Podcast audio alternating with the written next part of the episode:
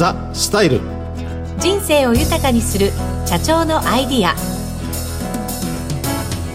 全国の皆さんこんにちは。内田まさです。そしてこの番組のメインパーソナリティはフェイスネットワーク代表取締役社長の八谷二郎さんです。こんにちは。八谷二郎です。よろしくお願いします。よろしくお願いしますこの番組はフェイスネットワークの八谷社長に人生100年時代にふさわしい働き方お金との付き合い方などを伺いリスナーの皆さんと共に人生の豊かさを考える番組です。さて前回と今回は素敵なゲストをお招きしてお送りしています。ご紹介していきましょう。ファイナンシャルプランナーの山中信恵さんです。よろしくお願いします。よろしくお願いします。さてファイナンシャルプランナーというお仕事なんですが、山中さんいろんな方々から、まあ、相談も受けてらっしゃるということで中には不動産関連の悩みもあるんじゃないかなと思うんですよね、はいはい、なので今回は山中さんから八谷社長に楽しみです。そうなんですよ。実際どんな相談があったのか、ね、皆さんが不動産に対してどんな悩みを持たれてるのか、はいはい、そんなところを伺っていけたらなというふうに思います。ぜひ聞いてくださいはい、よろしくお願いします。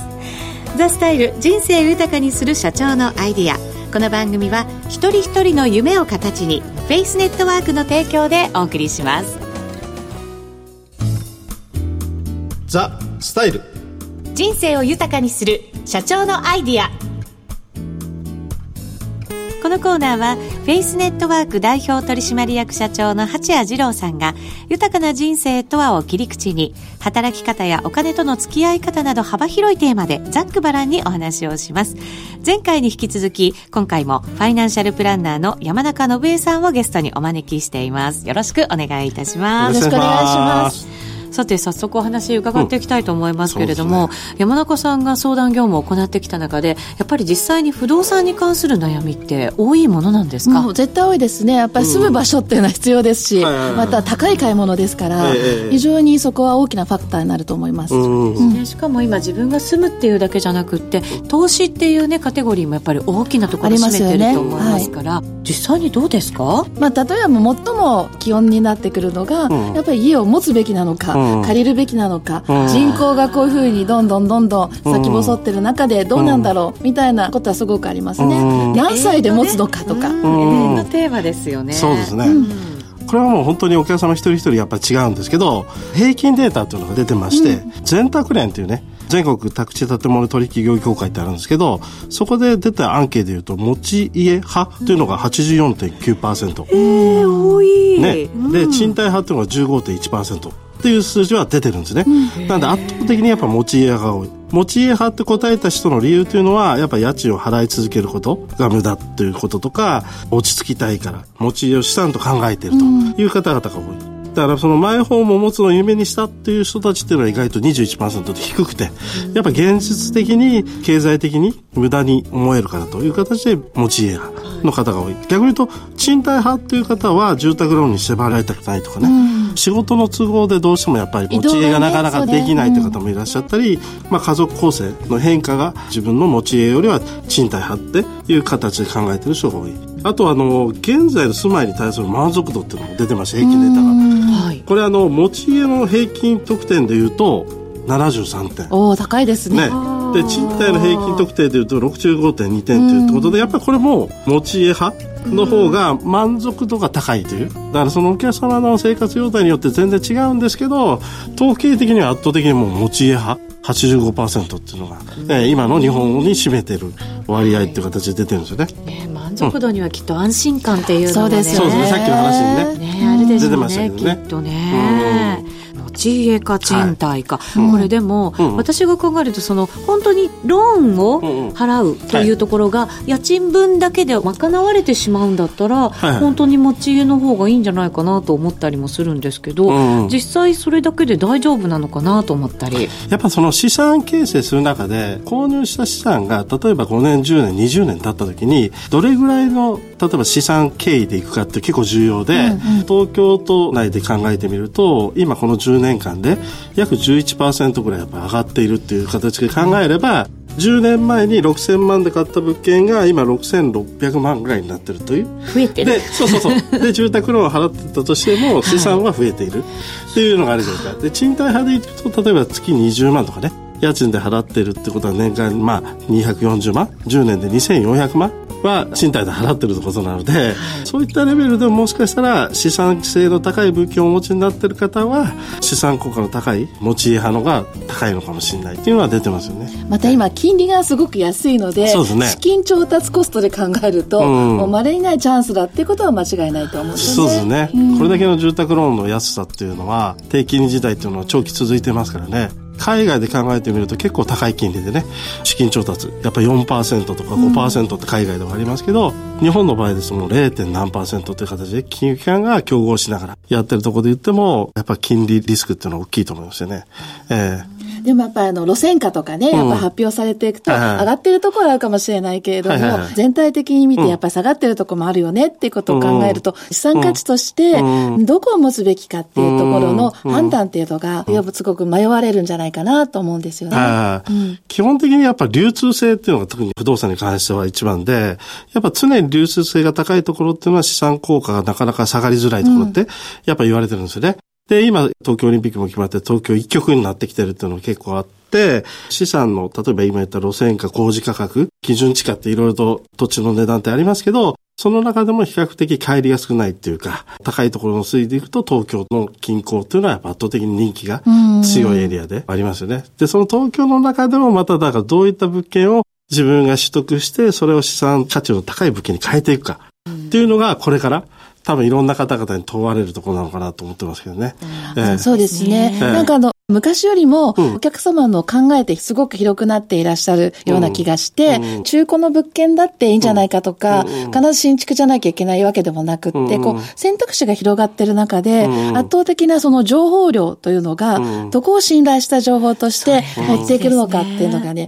そこはもう一つ問題というか、なかなかヒットしない部分があるんですよね。うん、どうしても近所であったりとか、うん、通勤圏内ですとか、そういったエリアで考えてしまうと、社長がおっしゃったような資産価値としてどうやって上げていくかっていう、そのやり方がわからないっていうのは正直あるのかなと思うんですよね。買えばローンをどんどんやってって、じゃあ35年経ってローン完済したけれども、じゃあ物件の価値ってどのぐらいあるのっていう、そういった部分が少し観点として抜けているのかなって感じはしますね。や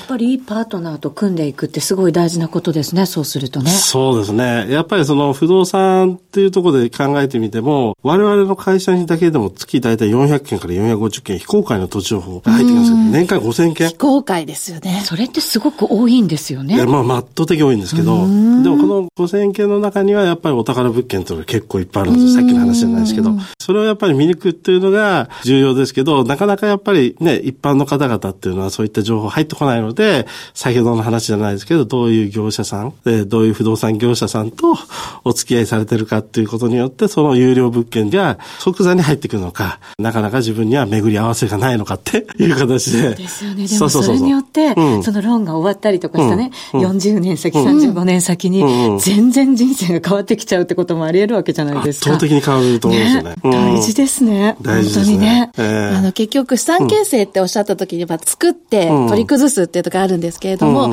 ある程度残高があって取り崩すだけっていうのはやっぱ皆さん不安なわけですよね。そこからまたお金が生み出されてくる安心感を欲しいがために不動産を持ったりするので、その先々の見方、資産の作り方っていうのはやっぱりなかなかプロの目がないと、まあ一般の方には難しいんだろうなっていうふうに思いますね。そうですね。その生活用態にとって、例えば今持ってる資産を組み替えるべき時期なのかどうかっていうのも、自分の中でやっぱ判断がしきれないというか、わからないという方々が結構多くて、そのままにしてるっていう方々も意外と多いんですよね。でもやっぱり実際に資産価値が高いところに事業買いをしていってうまく成功されてる。自分自身の資産価値を高めてる方っていうのも実はいらっしゃって、うん、そんな方々っていうのはやっぱりあのいろいろとお話伺ってると良きパートナーがいらっしゃる。うん、で、やっぱり資産価値を高めて自分の資産をどんどん築き上げてる方がいらっしゃるなと思いますね。うん、私一つ気になるのが、うん。はい、あの、ワンルームマンションの投資って今後もなんかね、うん、値段があんまり下がらないんじゃないかってね、見る人たちがすごく多いような気がするんですね。はいはい、それってやっぱりまあ自分が住むっていうのとはちょっと違う見方で考えていくとすると、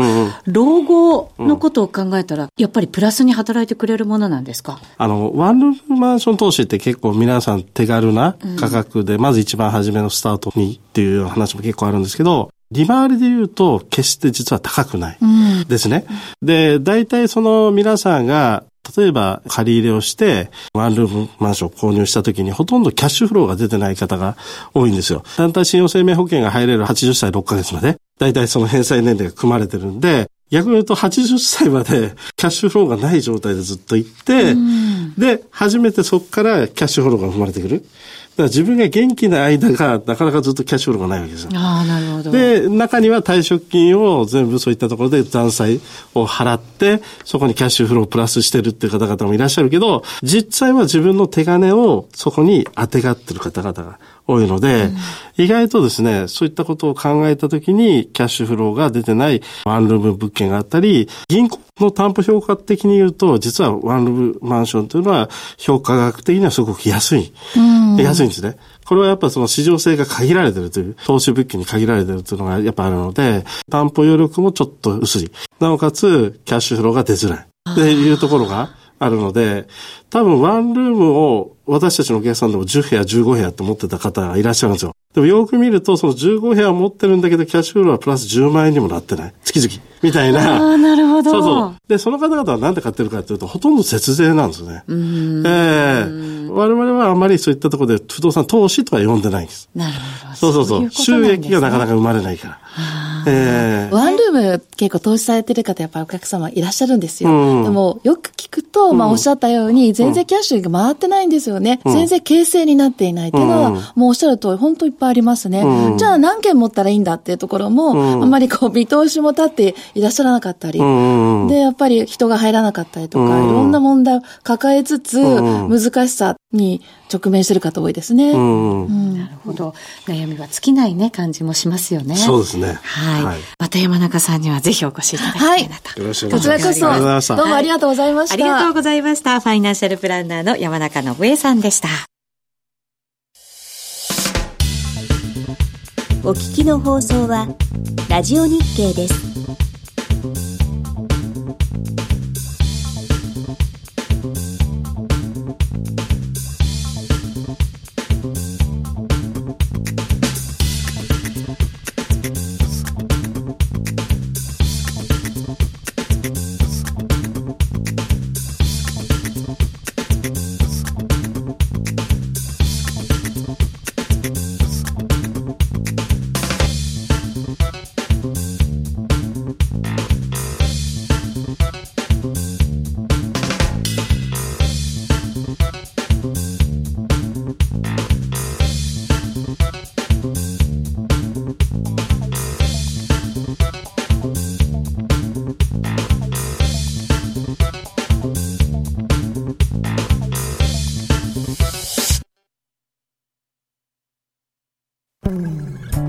かがでしたでしょうか？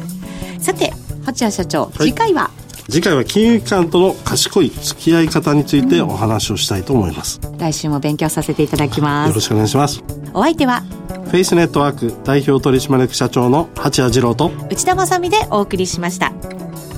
ザ・スタイル人生豊かにする社長のアイディア。この番組は一人一人の夢を形にフェイスネットワークの提供でお送りしました。